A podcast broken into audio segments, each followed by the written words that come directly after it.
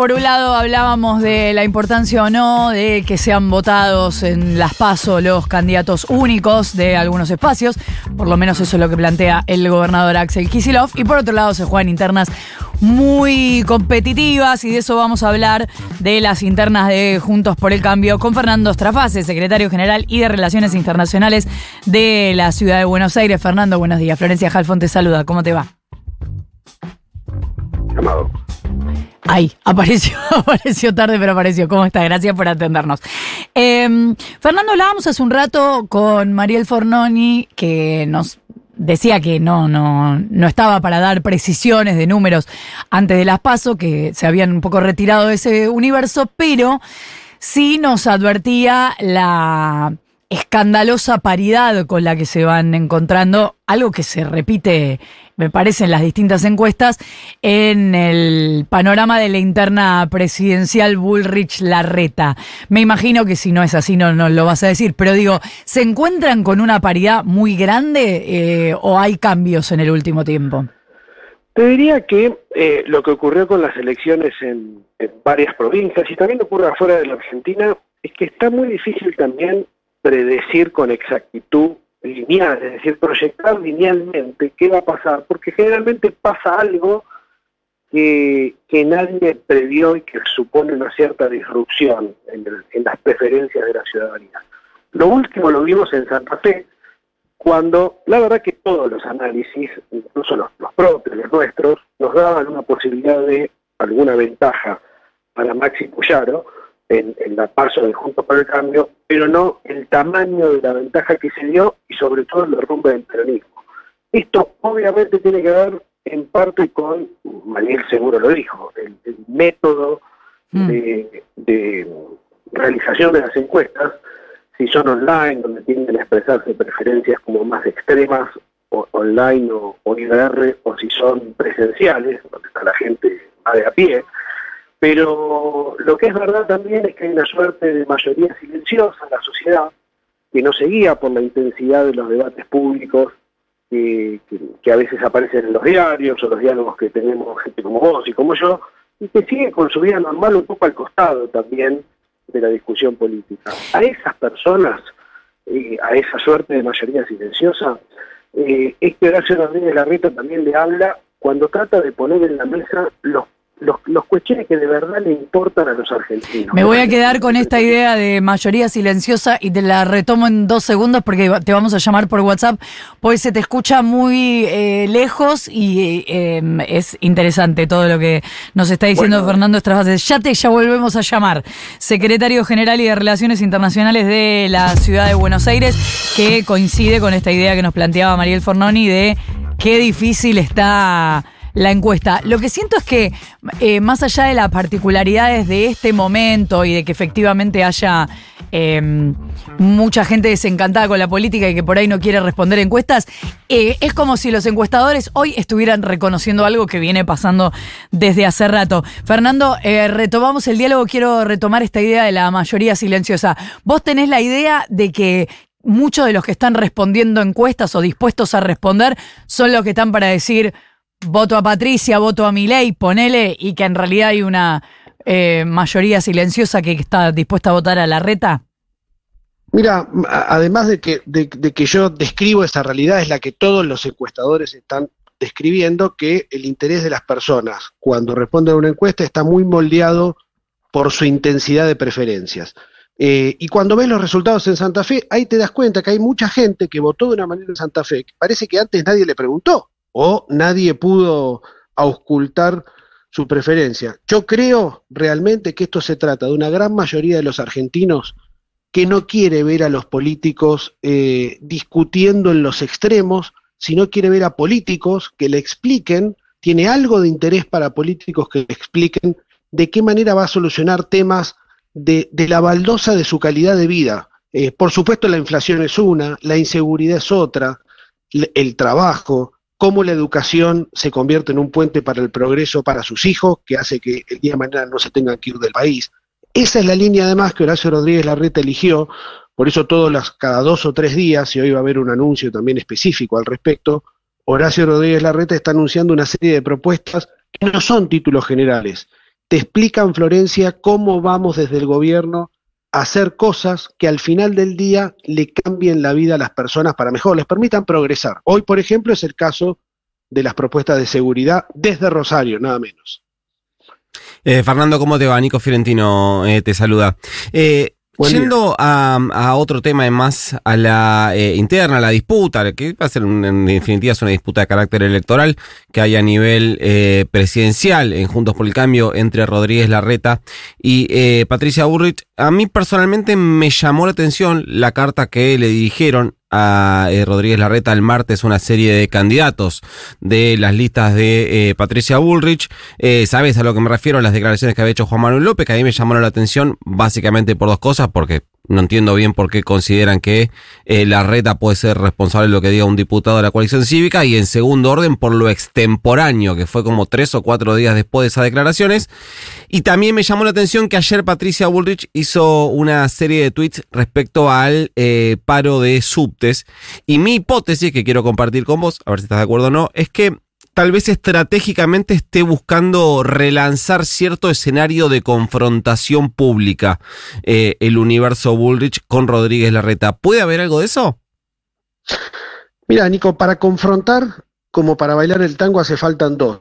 Y lo que pasó en las últimas semanas, desde hace mucho tiempo, te diría, es que cualquier intento de confrontación entre políticos nunca lo encontró Horacio Rodríguez Larreta porque él se focalizó, vuelvo a lo que dije antes, en hablar de los temas que a la sociedad le importan. En la carta no hay una sola vez mencionada la palabra inflación, trabajo, educación, seguridad.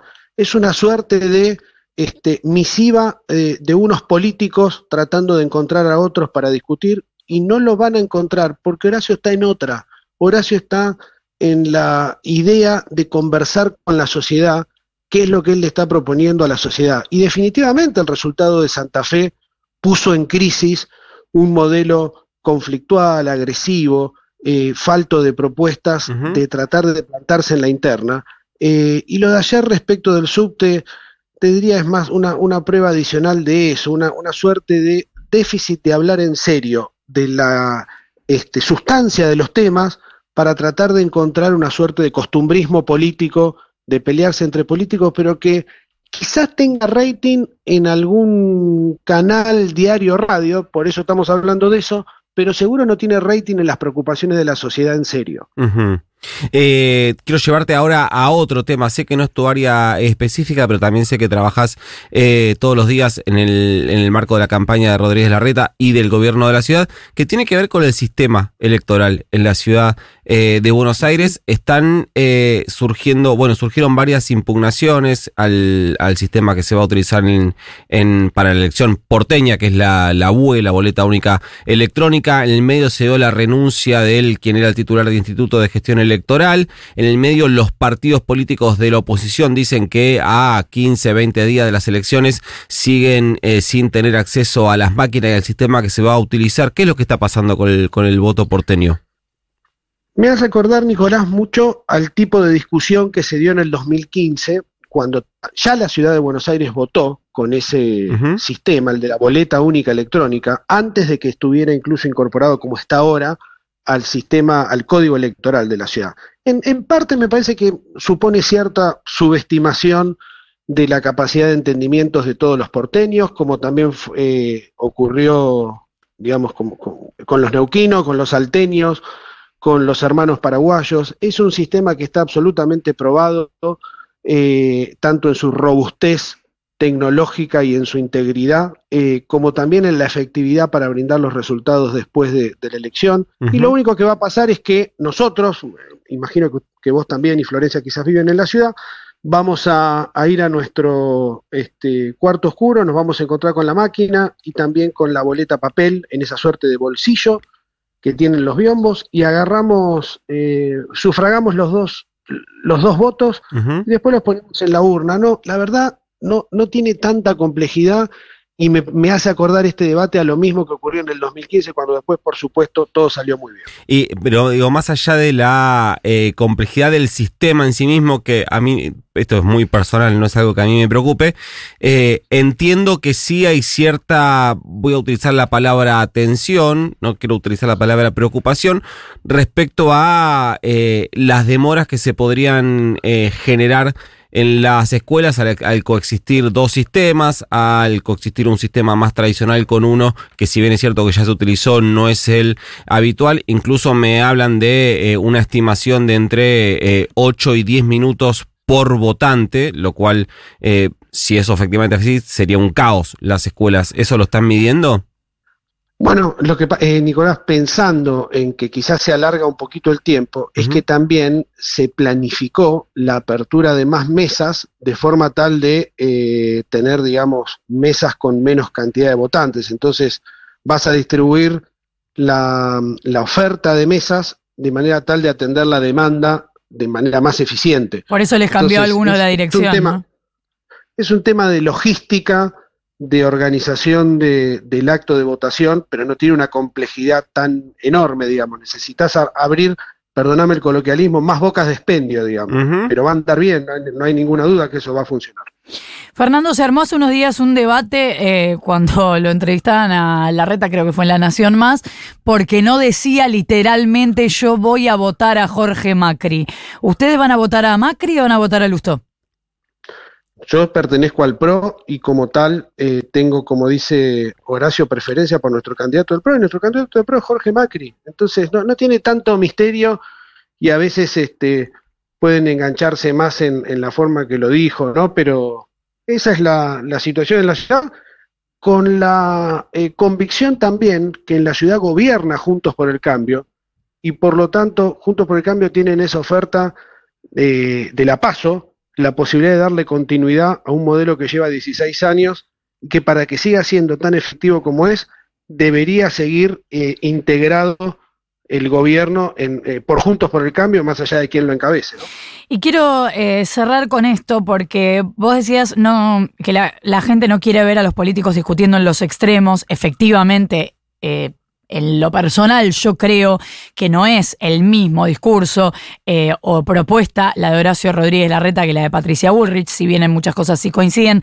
En este sentido creo que hay otra disposición al diálogo para ciertas cosas.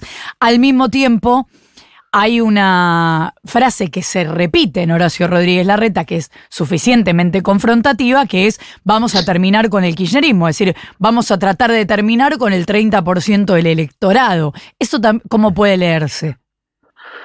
Eso se lee como que hay una opción política en la Argentina, que es el kirchnerismo, que no necesariamente es, es un una fuerza política que no representa necesariamente a todos los argentinos que en algún momento votaron por esa fuerza política, que le hizo mucho daño al gobierno de la Argentina y por lo tanto al progreso, que tuvo una, tiene una visión equivocada de cómo Argentina debe integrarse al mundo, de cómo se arma una, un, un capitalismo de innovación, de inversión privada, de seguridad jurídica, que no le hizo bien al crecimiento del país y por lo tanto al trabajo de los argentinos. Eso es eh, el tipo de opción con el cual Horacio, para el cual Horacio quiere armar una gran mayoría en la sociedad argentina en el sistema político que avance con una serie de reformas que le permitan a Juntos por el Cambio gobernar bien de tal manera que el kirchnerismo, esa opción casi nostálgica, si querés, de la política argentina, no encuentre terreno fértil para volver en su forma populista, que es la que tuvo todos estos años. A eso se refiere en términos, obviamente, de competencia política. Fernando Estrafase, secretario general y de Relaciones Internacionales de la Ciudad de Buenos Aires, gracias por habernos atendido. Que tengan buen día, hasta luego. Igualmente, ocho y media de la mañana, 9.6, la temperatura de la ciudad de